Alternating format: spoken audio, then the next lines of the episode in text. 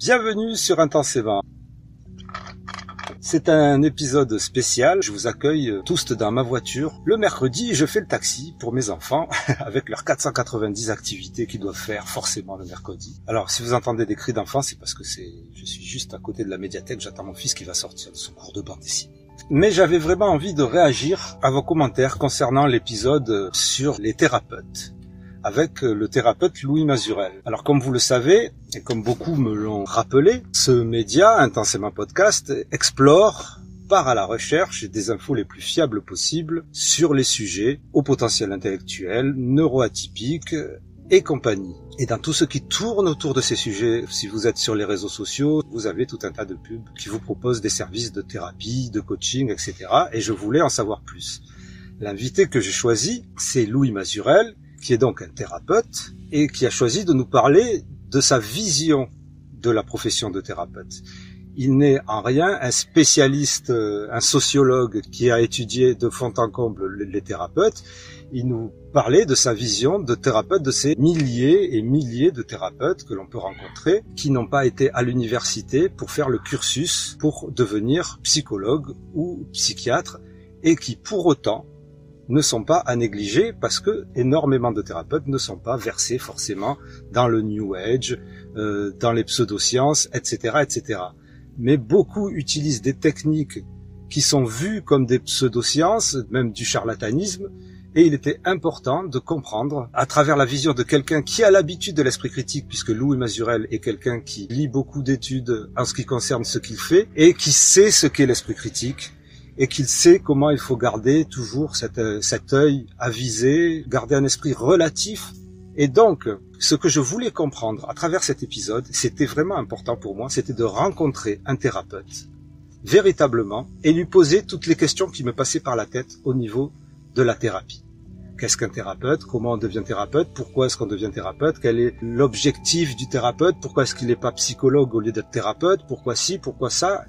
Ce sont toutes ces questions-là que j'ai posées très naïvement à Louis Mazurel qui y a répondu très honnêtement.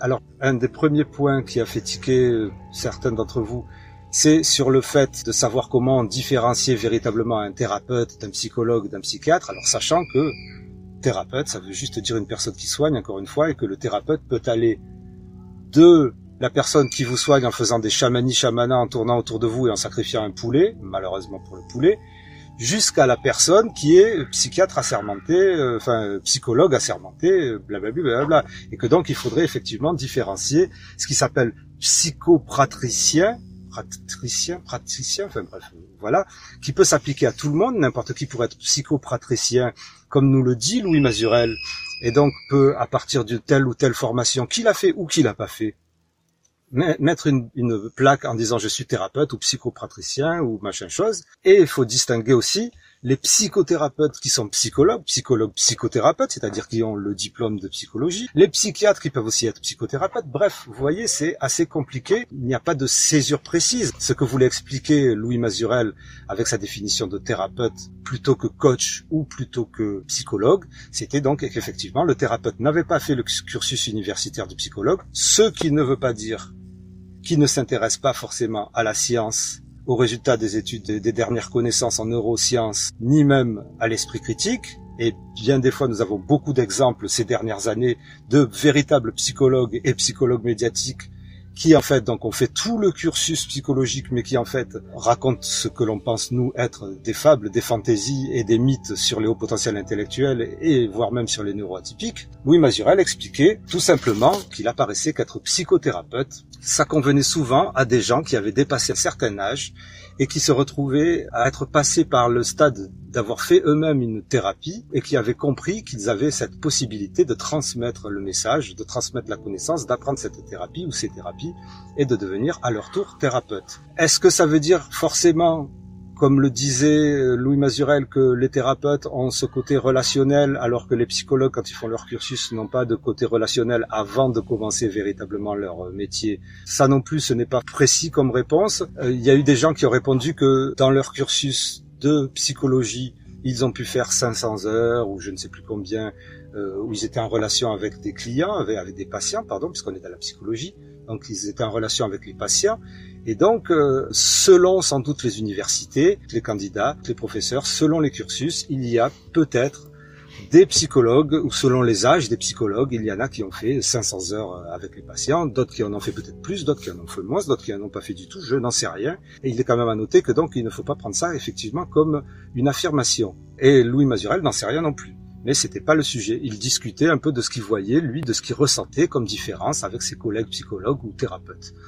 Et le troisième point, c'est sur ces thérapies. Est-ce que telle ou telle thérapie fonctionne?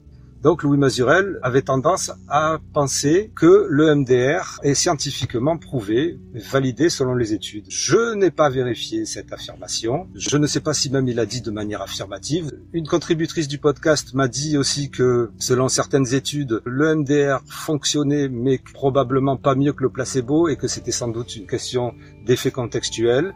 Il faudrait voir toutes les études et donc je vous promets, je vais essayer de faire un épisode spécial sur le MDR sachant qu'encore une fois, le MDR n'est qu'une pratique.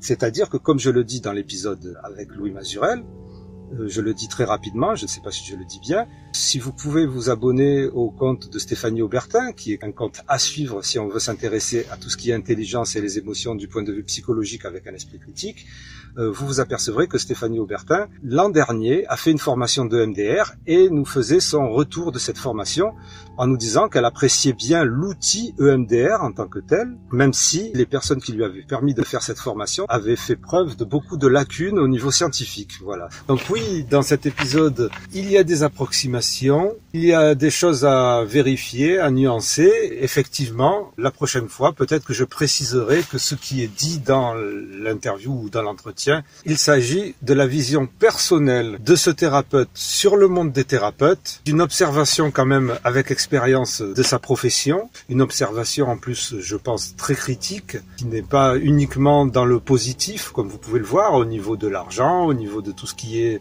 euh, du domaine des formations, etc., du pourquoi, du comment, du comment, du pourquoi. Et je trouvais que c'était un personnage très intéressant, très très intéressant à avoir sur le podcast. Maintenant, je peux comprendre que certaines des approximations n'ont pas été toujours euh, appréciées par certains et certaines d'entre vous. Tout comme les épisodes témoignages ne sont pas des épisodes où les gens qui témoignent sont forcément des spécialistes de quelque chose et tout ce qu'ils vont dire est à nuancer. Là, j'ai présenté Louis Mazurel pour ce qu'il est, un thérapeute et un très bon thérapeute, je suppose, j'espère. Voilà, voilà, voilà. Je ne sais pas si ma réponse vous satisfait. Vous pouvez continuer à critiquer, la critique constructive, j'adore ça. Et vous pouvez continuer à contribuer. N'oubliez pas que ce média ne vit que par vos dons et que donc si vous pouviez contribuer à ce média, ça permettrait à Intensément Podcast de perdurer. Et je vous remercie et je remercie intensément tous les contributeurs qui ont permis à cet épisode d'exister. Donc le bouton rejoindre, 1,99€ par mois, et vous m'aidez à continuer mon travail et justement à répondre à vos questions et à me pencher pour, sur toutes ces études et à faire des épisodes qui vont permettre enfin de savoir si le MDR est vrai, pas vrai, tout ça. C'est super important. Je prends en considération tout ce que vous me dites. Pour moi aussi, c'est important et je vous remercie intensément. Qui est le podcast divergent et qui est le show potentiel chaud, chaud, chaud.